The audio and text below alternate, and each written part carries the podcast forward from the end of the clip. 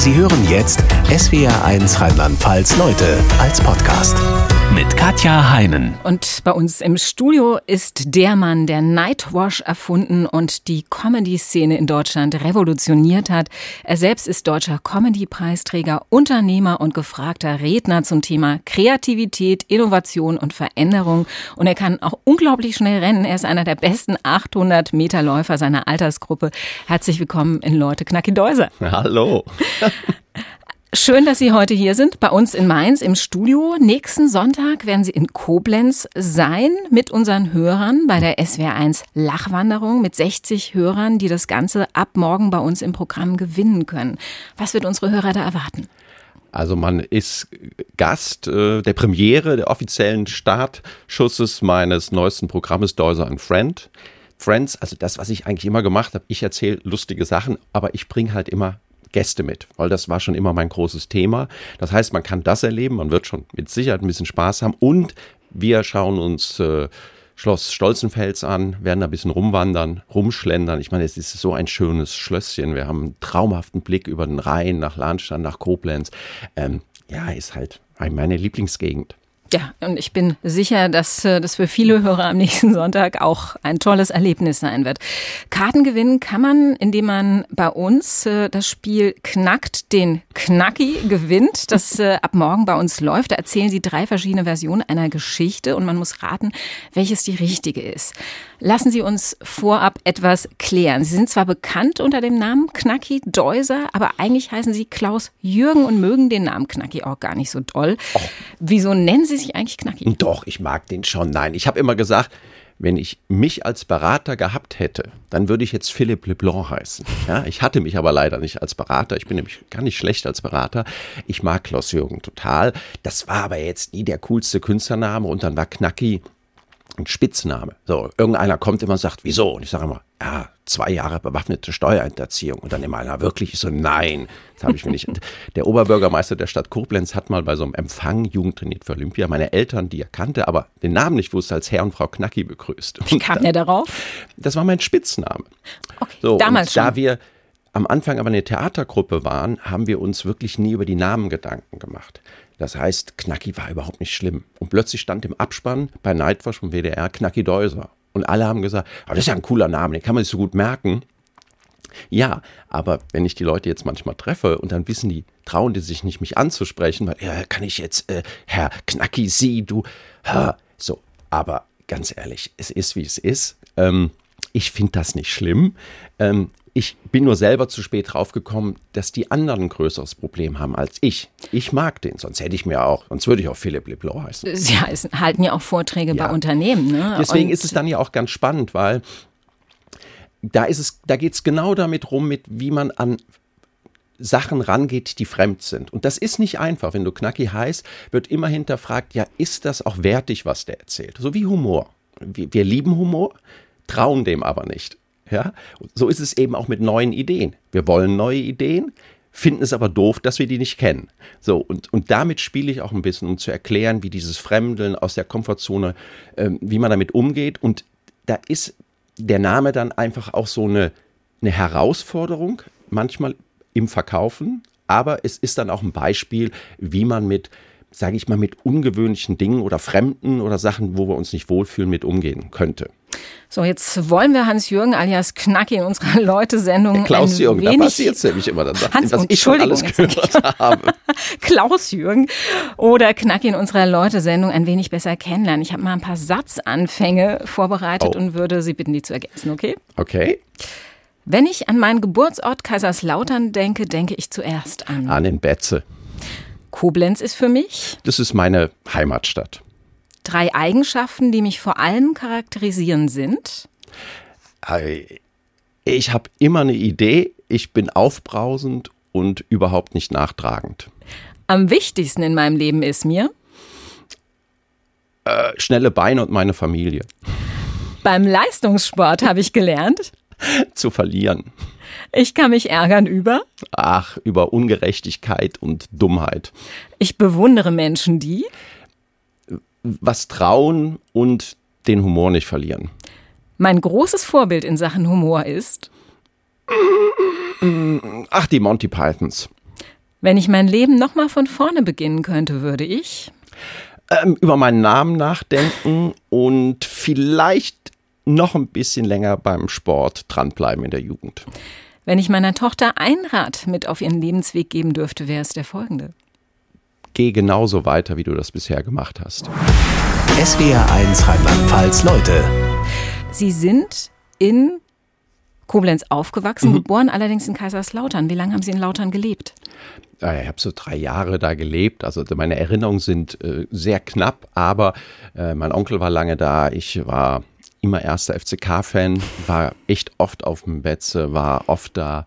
Ähm, ich habe ja immer gesagt, meine Lieblingsgeschichte, ich bin einer der wenigen Menschen, der von Fritz Walter gebabysittet worden ist. Nein. Doch, Wie weil das? unsere Nachbarin, die Frau Koschinski, war mit Ottmar Walter befreundet und meine Eltern waren wohl im Kino und ich war da und äh, Fritz kam am Ende noch dazu und meinte, ich wäre ein sehr hübsches Baby, also sagte meine Mutter und er hatte meine Eltern auf dem Betze eingeladen, worauf äh, ja dann die ganze Familie seitdem gibt es nichts anderes als den ersten als FCK. Den FCK. Ist es bis heute so geblieben bei Ihnen? Ja, also ich, ich bin natürlich auch nicht nur ein erster FCK-Fan, aber ja, bin ich immer. Meine Mutter auch. Wir haben, die haben gestern noch das Spiel geguckt äh, gegen HSV. Also das ist sehr, sehr tief drin.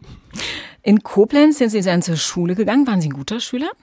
Bitte? Waren Sie ein guter Schüler in Koblenz? Ähm, ich war so, wie ich immer war. Ich, ja, ich habe ich war nicht schlecht. Ich war ganz gut. Ich ähm, ähm, war dann irgendwann mal Schulsprecher. Also das war schon immer so ein bisschen, wobei, das, das sage ich nur, weil das war wieder so ein typischer Fall. Normalerweise wurde man immer in der Prima, Oberprima, wenn man in der 13 war, Schulsprecher, ich war aber äh, in der 12 und ähm, dann haben die alle so Reden gehalten und ich werde das nie vergessen. Ich mochte immer die, die Kiddies und habe gesagt, wenn ihr mich wählt, dann sorge ich dafür, dass euch niemand mehr den Ball abholt und ihr auch einen, äh, einen Aufenthaltsraum bekommt. Weil ich dachte, naja, die Kleinen haben doch genauso eine Stimme wie die Großen.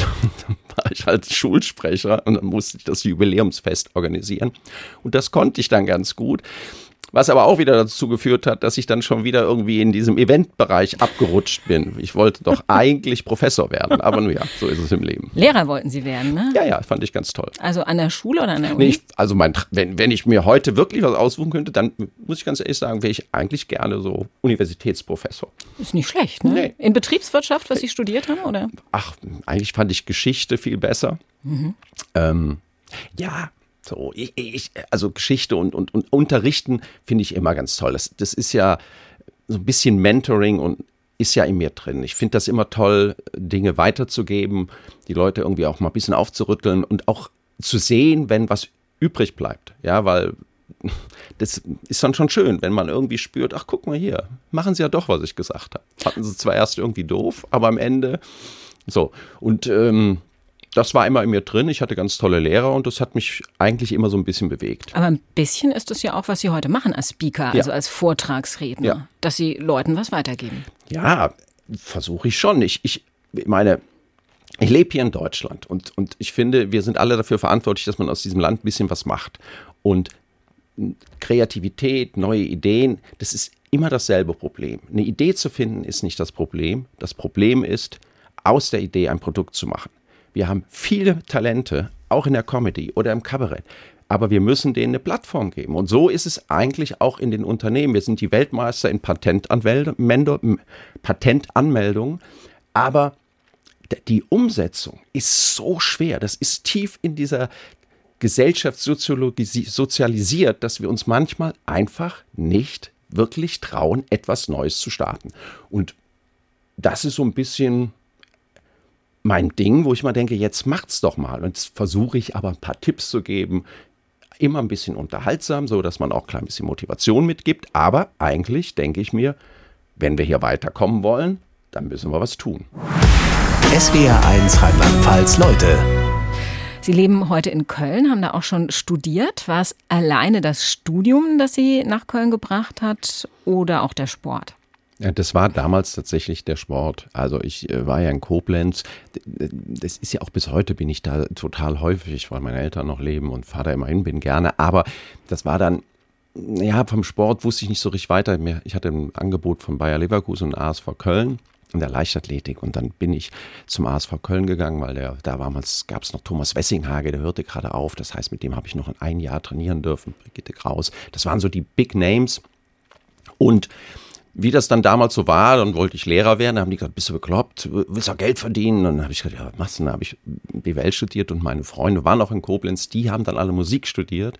Und die haben dann den Manager irgendwann gesucht und ähm, so bin ich eigentlich mehr oder weniger da rein. Dann habe ich die fünfmal gemanagt und habe gedacht, hm, die haben keine Gage, egal wie hoch meine Provision ist, die ich mir ausgehandelt habe, das lohnt sich nicht und die haben viel mehr Spaß als ich.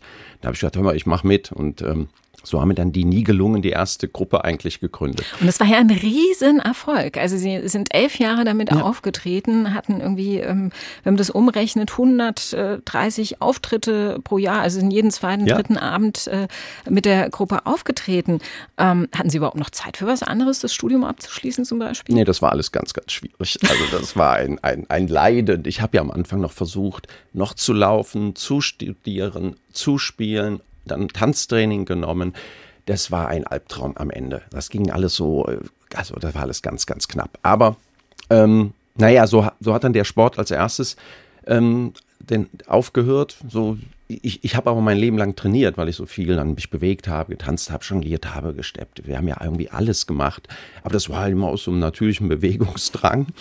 Ähm, ja, und da muss man dann halt sagen, da, da blieb uns dann eigentlich gar nichts anderes als äh, Köln. Also die anderen waren noch in Koblenz. Ich war immer nur am Pendeln hin und her. Und hinter war dann unser Headquarter quasi in Köln.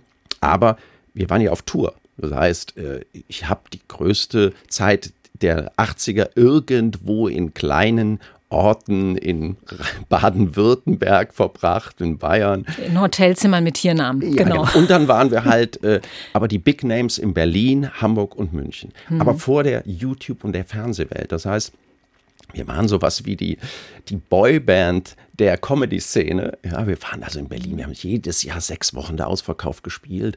Äh, jedes Jahr hat die Taz uns entweder gefeiert oder radikal zerrissen. Ja, und dann haben wir 94 aufgehört. Da fing eigentlich die Fernsehwelt an und da sind wir nur so bedingt reingerutscht. So. Warum haben Sie aufgehört? Ja, mit der Gruppe. Also, äh, ja, wir, da, wir, weil wir mit, mit dieser neuen Welt nicht so ganz weiterkamen. Also, es hieß immer, äh, RTL Samstagnacht, wir waren mal vorgesehen für die Urbesetzung. Und dann haben die sich aber, wie ich finde, zu Recht für Schauspielertypen eher entschieden. Und das war dann so ein bisschen für uns auch der, Tiefschl der Tiefschlag. So nach elf Jahren, wo geht's hin? Mein äh, Kollege hat dann Brainpool mitgegründet, der ist dann komplett in die Fernsehwelt rein und ich war dann eher in dieser ganzen Messewelt unterwegs, sag mal kurz bei MTV. Da war ich dann der Letzte und dann habe ich aber den Job nicht bekommen. Ich habe mich eigentlich schon in London gesehen. Ich habe schon gedacht, alles jetzt geht's so dahin, wo ich immer wollte. Ja, dann bin ich zurück. Ähm, dann habe ich so ein bisschen rumgelitten und dann habe ich eben 2000 Nightwash gegründet und damit ging dann quasi die zweieinhalbte Karriere los. SWR 1 Rheinland-Pfalz Leute. Comedian, Schauspieler, Nightwash-Erfinder und Moderator, Speaker und Unternehmer. Knacki Das ist ganz schön lang, ne, oh, was man da alles aufzählen muss bei Ihnen. Ja, das ist ähm, immer schwer. Also wenn ich heute mit Leuten arbeite, so in, gerade auch in der Beratung, dann geht es eigentlich immer darum, dass ich sage, ihr müsst euch spitze aufstellen. Die Leute müssen verhältnismäßig schnell wissen, wer ihr seid und was ihr macht und dann von da aus die nächsten Projekte zu machen. Und ich sage mal, ich bin das beste Beispiel. Ich war nämlich komplett anders, weil ich musste mir alles irgendwie selber erfinden was ich machen wollte, weil oft gab es das noch gar nicht. Ja. Aber Sie haben ja, bevor Sie Nightwash erfunden haben, auch noch völlig irre Sachen gemacht. Also außer, dass Sie äh, mit den Nibelungen unterwegs waren. Ähm, Sie haben Stepptanzunterricht in New York genommen. Ähm, Sie haben in Spielfilmen mitgespielt. Sie haben ein Musical inszeniert. Sie waren zwischendurch festes Mitglied der WDR-Sendung Zimmerfrei. Ähm, also auf allen Bühnen zu Hause. Oder würden Sie sagen, ich hatte einfach meine wahre Berufung noch nicht gefunden? Ja, ich war auf jeden Fall ein Suchender und habe mich halt auch so ein bisschen mittreiben lassen. Ich glaube, ähm, mein größtes Problem war, dass ich verhältnismäßig talentiert bin. Also ich kann ganz schnell Sachen adaptieren und aufnehmen. Dadurch haben Leute oft gedacht, dass ich viel besser bin, als ich tatsächlich war. Ist ja nicht ja, schlimm, das, oder, wenn Leute das denken? Ja, aber dann kommt man irgendwann an die Tiefe. Ähm, Ja, und dann, und dann irgendwann kommt man an so einen Punkt, wo man nicht weiterkommt und alle sind so ganz erstaunt und, und haben immer gedacht, ja, aber das kannst du doch. Ist doch selbstverständlich, hast du doch vorher schon gekonnt. Und ich so, nee, nee, ich habe das einfach mal so gemacht und wusste nicht so richtig, wo die Reise hingeht. Ähm, aber man muss sich halt wirklich mal vorstellen, in den 80er und 90ern, auch diese ganze Unternehmenswelt oder die Medienwelt, die war noch nicht so wie heute. Also als wir anfingen, gab es das überhaupt nicht, was wir gemacht haben. Ja, wir haben uns, den Begriff Comedy gab es nicht. Wir haben uns eigentlich, wir haben die Monty Pythons gesehen, dann gab es so eine Fools-Bewegung in Amsterdam und dann haben wir gesagt, wir machen sowas. Und die Leute haben uns angeguckt und haben gesagt, was macht ihr denn da? Das haben wir doch noch nie gesehen. Es gab nur ernsthaftes politisches Kabarett. Ja, genau, vorher. es gab so Kabarett. Und ich war aber immer der Meinung, dass wir mit Kabarett und einem Witz nicht die Welt verändern können. Da glaube ich nicht dran. Das ist alles nur in Echokammern. Ich glaube, dass wir die Köpfe von Menschen verändern müssen. Also, wenn du lachst, dann baust du Panik ab und du musst das Problem lösen und nicht der Witz oder die Erklärung. Ich finde Kabarett legitim, aber ich fand das oft auch unnötig. Das wird den Leuten erzählt, die das sowieso glauben. Und äh, dann wurde in Deutschland immer so, ja, das ist ernsthaft und das ist albern. Und ich habe gesagt, oh, ist es gut oder ist es schlecht? Lachst du oder lachst du nicht? Aber die Probleme können nicht wir lösen. Wir können euch nur eigentlich eine gute und entspannte Zeit machen, euren Kopf öffnen, aber ihr müsst Probleme lösen. So, und ich bin irgendwie, habe ich immer gedacht, oh, das ist ja super, das mache ich. Und später habe ich immer mal gedacht, hm, könntest dich auch ein bisschen cleverer noch aufstellen. Deswegen kann ich es jetzt ganz gut anderen Leuten erklären. Sie haben dann Nightwash erfunden, mhm. ähm, elf Jahre lang selbst moderiert. Wie sind Sie auf die Idee gekommen zu sagen, ich entwickle ein Format, in dem junge Stand-up-Comedians die Chance haben, im Fernsehen aufzutreten und so bekannt zu werden? Ja, ich habe ein paar Junge gesehen und dachte, oh, ihr seid aber lustig. Jetzt kannte ich Stand-up aus Amerika von meiner Frau, die ist Amerikanerin, das heißt, ich war da schon immer oft drüben und habe gesagt, wo tretet ihr denn auf? Und dann haben die gesagt, ja, äh, nirgends. Äh, habe ich gesagt, ach, das mache ich. Dann bin ich so ein paar Theatern und habe gesagt, ich kenne da ein paar neue und die, nee, die kennen wir ja gar nicht. Und ich so, was mache ich denn jetzt? Und dann habe ich tatsächlich ein sehr aufwendiges Konzept entwickelt, von dem ich ausgegangen bin, dass das nicht klappen wird. Also ich habe jetzt nicht, ich habe mir das alles ausgemalt, aber dass das geklappt hat, habe ich nicht gedacht. Dann habe ich gedacht, du musst an einen ungewöhnlichen Ort gehen, damit du ein neues Publikum ansprichst, damit du damit die überhaupt von jemandem gesehen werden. Und über diesen Weg kam ich. Bushaltestelle, Drehtür von einem Hotel, Metzgerei, Waschsalon. Und ich dachte, ach, das ist ja cool. Und das war dann am Ende tatsächlich, äh, das war der Glücksfall, dass ich da reingegangen bin. Weil, aber der Punkt war, ich habe immer Talente gesehen und habe gedacht, den muss doch mal einer einen Platz geben. Und Sie haben ihn gegeben. Und viele haben es Ihnen zu verdanken. Also Mario Barth ist beim zum ersten Mal bei Ihnen aufgetreten im Fernsehen. Heinz Kröning, Ausbilder Schmidt, äh, Thorsten Sträter hat mal gesagt, äh, dass er Ihnen eigentlich alles verdankt. Ähm, haben Sie die auch gecoacht oder nur diese Auftrittsmöglichkeit gebeten?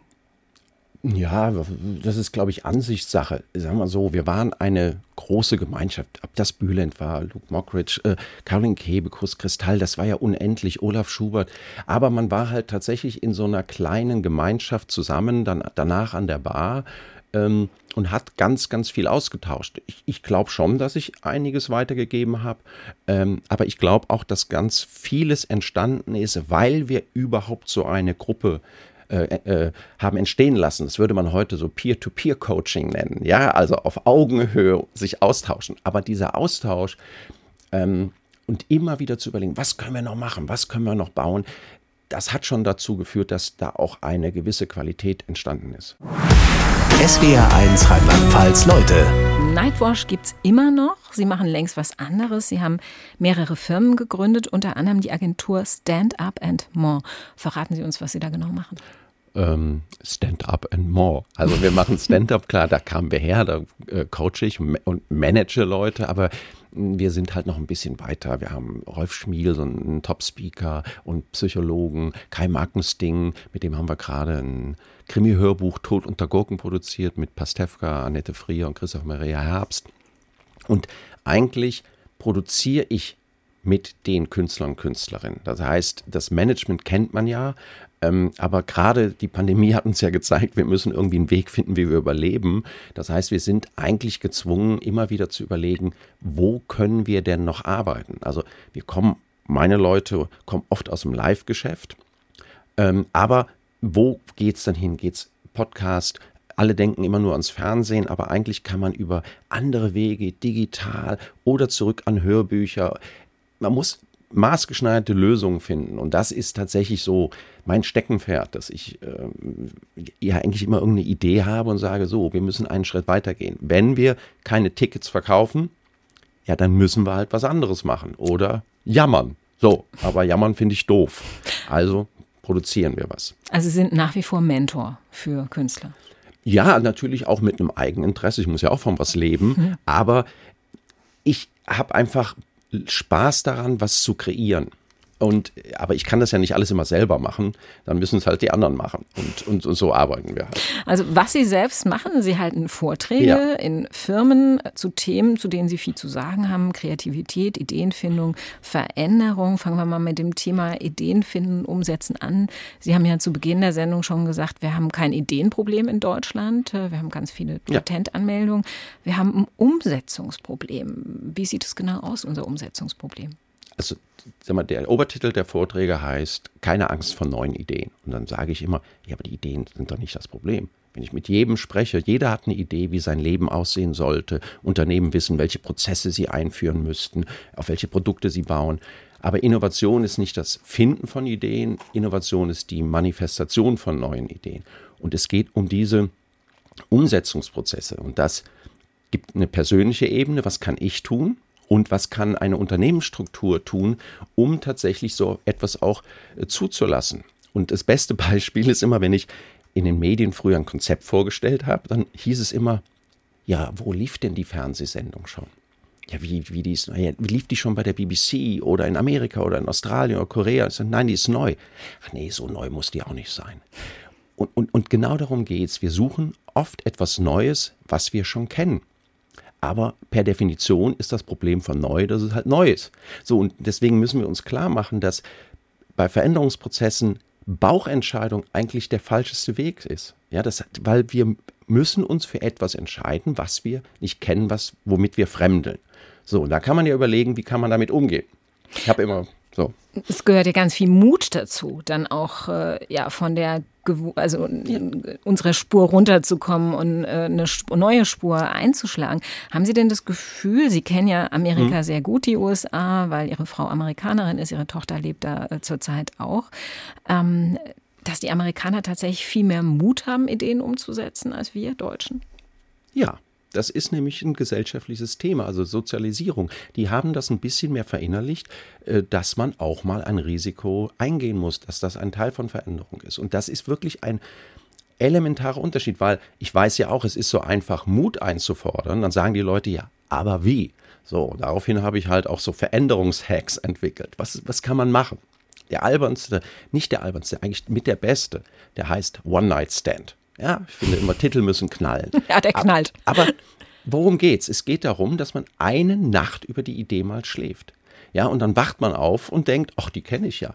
Und dann kann man schon anders damit umgehen. Ja, also das heißt, wir müssen Wege finden, wie wir unsere Emotionen manchmal austricksen, damit wir anfangen, wirklich vernünftig darüber nachzudenken. Wir müssen ja nicht alles Neue annehmen, aber wir müssen auch verstehen, dass wir nicht immer aus dem Bauch entscheiden können. Ja, weil Veränderung hat halt etwas damit zu tun, dass wir uns auf Wege begeben, die wir nicht kennen. Und das ist nicht einfach. SWR1 Rheinland-Pfalz, Leute. Sie hatten gerade gesagt, wenn man eine Idee realisieren will, dann sollte man sein Bauchgefühl eher mal versuchen auszuschalten und den Kopf einzuschalten. Mhm. Was heißt es konkret? Heißt es, man ähm, setzt sich hin und fängt an, einen Businessplan zu entwickeln? Ja, Tatsächlich. Also das ist ja der erste Punkt. Wenn ich eine Idee habe, dann muss ich manchmal Wege finden, wie ich mich ein bisschen auch äh, aus- und umtricksen kann. Also erstmal muss ich die Idee finden, dann muss ich ein Commitment machen und jetzt muss ich Wege finden, wie komme ich in die Umsetzung. Und, und wir müssen auch dann, wir müssen halt hin und wieder starten, aber nicht erst dann, wenn alles 100% sicher ist. Und tatsächlich ist ein Businessplan die, die, die einfachste Lösung, weil manchmal sieht man, dass es komplett utopisch ist. Oder man denkt, das ist ja gar nicht so teuer. Oder ich muss ein halbes Jahr investieren. Das heißt, man muss versuchen, mal ein paar Fakten zusammenzuholen, damit die Entscheidung leichter wird. Weil, mhm. weil das, eigentlich geht es um Entscheidungen. Und Entscheidungen sind hoch emotional. super schwierig.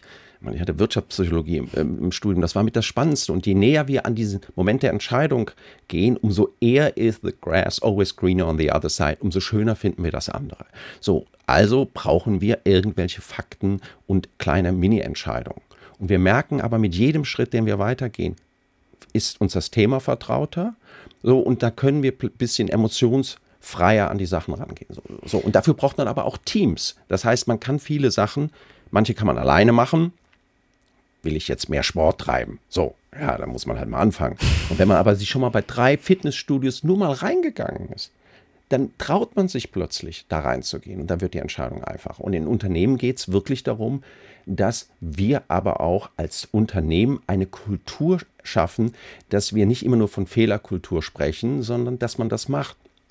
Ganz bestes Beispiel, Brainstorming sind ganz gefährlich. Viel wichtiger sind so Ideen-Slams. Das heißt, wir gehen nicht hin und besprechen wieder alles und versuchen irgendwie einen gemeinsamen Nenner zu finden. Ideen sind outstanding. Also lasse ich doch lieber die Leute in drei Minuten mal eine Idee präsentieren, die auch nicht sofort kritisiert oder bewertet wird, sondern die hören wir uns mal an. Und am nächsten Tag oder eine Woche später werden dann über die Ideen gesprochen. Dann bleiben Sachen hängen. Hm. Aber wenn man eine Idee umsetzen mhm. will, mhm. dann muss man ja auch immer ein Risiko eingehen. Ja. Ohne Risiko geht's nicht. Ähm, können Sie denn nicht verstehen, dass gerade in der aktuellen Zeit, äh, wo wir eine Inflation eine hohe haben, wo die Leute sehr verunsichert mhm. sind, es eine große Angst gibt, Risiken einzugehen? Total. Deswegen muss man ja auch einfach mal darüber sprechen. Und deswegen versuche ich immer ein bisschen Humor mit reinzubringen. Humor ist so ein Ausrufezeichen gegen Angst. Aber das Dilemma von Veränderung ist, dass wir in der Regel dann die meisten Veränderungen brauchen, wenn die Panik am größten ist. Wir verstehen aber, dass wir Kreativitätsprozesse am liebsten mit einem kleinen Tee vielleicht haben in einem Raum, wo wir geschützt sind. Aber jetzt geht die Post ab. Jetzt ist eine Pandemie, eine Klimakrise, eine Gaskrise, die Ukraine. Aber jetzt müssen wir was verändern. So dass wir müssen uns das erstmal klar machen, dass das oft zusammengeht. Panik und der Wunsch nach Veränderung. Das heißt, wenn wir das schon verstehen, müssen wir uns vielleicht mal wirklich einen Freiraum schaffen und einmal mehr spazieren gehen und uns auch sagen, das ist auch wichtig, spazieren zu gehen. Und wir müssen aber auch verstehen, dass Teams und Unternehmen Räume, Orte schaffen müssen, wo wir entpanikt werden, damit wir ins Denken kommen. Aber ich kann es nicht verändern, dass in den Momenten der Panik die meiste Veränderung gesucht wird. Hm. Was war das größte Risiko, was Sie selbst jemals eingegangen sind? Was ich selber eingegangen bin. Ähm, mein Leben. Äh, alles, alles. ich habe ganz Nightwash war eine, eine, ein ständiger, mutiger Punkt. Jede Firma zu gründen war ein, ein Riesenrisiko. Aber die meiste Angst habe ich bei meinen Starts gehabt, wenn ich 800 Meter gelaufen bin. da habe ich Angst gehabt. Wie nehmen Sie sich die Angst in solchen Momenten? Also, der Unterschied zwischen Amateuren und Profis ist, dass Amateure ganz oft sagen, ich habe so unfassbare Angst vor Lampenfieber und Profis wissen, dass sie Lampenfieber haben. Das heißt, wenn ich da an den Start gehe, dann weiß ich, dass ich gleich Angst habe. Ich, ich, also sonst gehe ich an, also das heißt, ich muss ich muss das tatsächlich akzeptieren, dass Lampenfieber zu meinem Job gehört.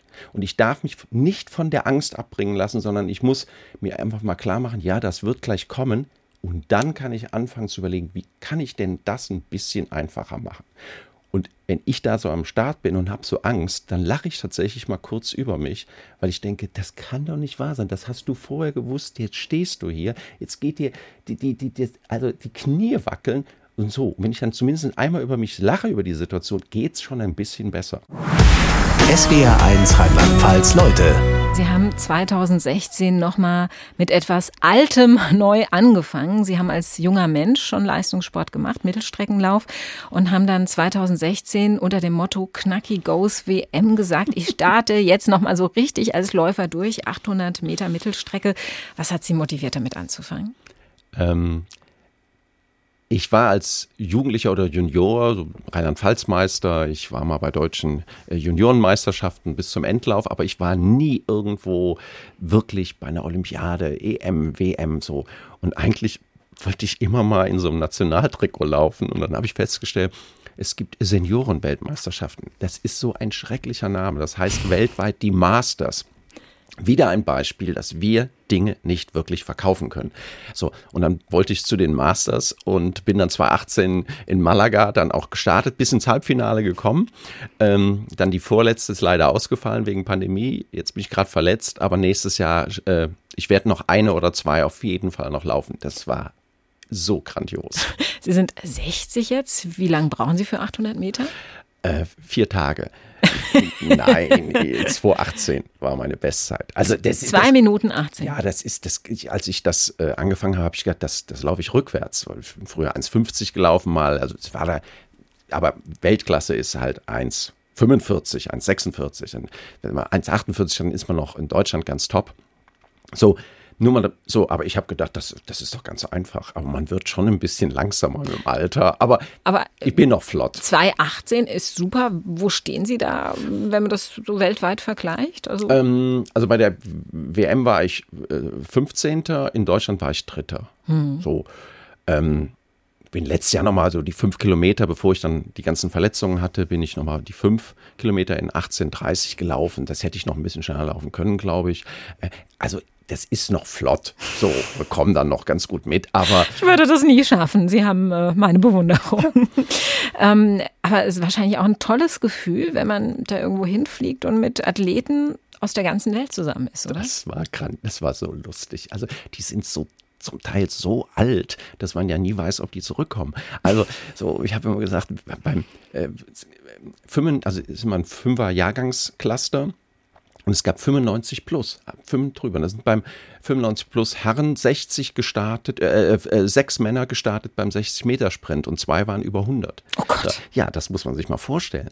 Aber die ganzen Leute, die so 60 bis 80 waren, die waren so fit, also so fit, wo ich immer dachte, ja, das ist doch gigantisch, das mache ich auch und mit diesen Leuten aus der ganzen Welt zusammenzukommen. Also meine Frau war auch noch mit, die ist auch so sportbegeistert, aber ich bin halt Garant. Wir waren da in Malaga. Also ich kann nur sagen, ich hatte die Zeit meines Lebens. Und ich glaube, meine Frau fand das auch ganz, wir, wir hatten echt Spaß gehabt. Aber das war, das war so inspirierend und skurril. Ja, ja das war halt inspirierend und skurril. Wie viel müssen Sie denn trainieren, um so eine Zeit zu schaffen? Ja, eigentlich jeden Tag. Also ich habe einen Trainingsplan gehabt. Ich habe halt in so einer Trainingsgruppe, die äh, Lea Meyer war dabei, die war jetzt gerade Vize-Europameisterin über 3000 Meter Hindernis in München geworden. Äh, die ist in unserer Trainingsgruppe, Vera Coutelier, mehrmals Vize-Deutsche Meisterin über 1500. Also ich bin in so einer Hochleistungsgruppe und ich bin halt der alte Mann. Es sind noch zwei Jungs dabei. Der eine ist äh, auf Mitte 40, der ist wirklich, glaube ich, der ist so der dritt, viert schnellste in seinem Jahrgang in der Welt. Der ist so unfassbar schnell. Ähm, aber ich habe halt so ein die Leute haben mir gesagt, du und dein Ehrgeiz. Und ich so, Leute, ich finde das tot lustig. Ja, ich trainiere so hart ich kann und dann, wenn es nicht geht, geht es halt nicht. Aber, aber wenn, dann will man auch gewinnen, oder? Wenn man bei ja, aber nochmal, ich gewinne doch ganz selten. Ich meine, ich gewinne so, ein, so einen Volkslauf in meiner Altersklasse. Ja, aber damit habe ich ja nicht gewonnen.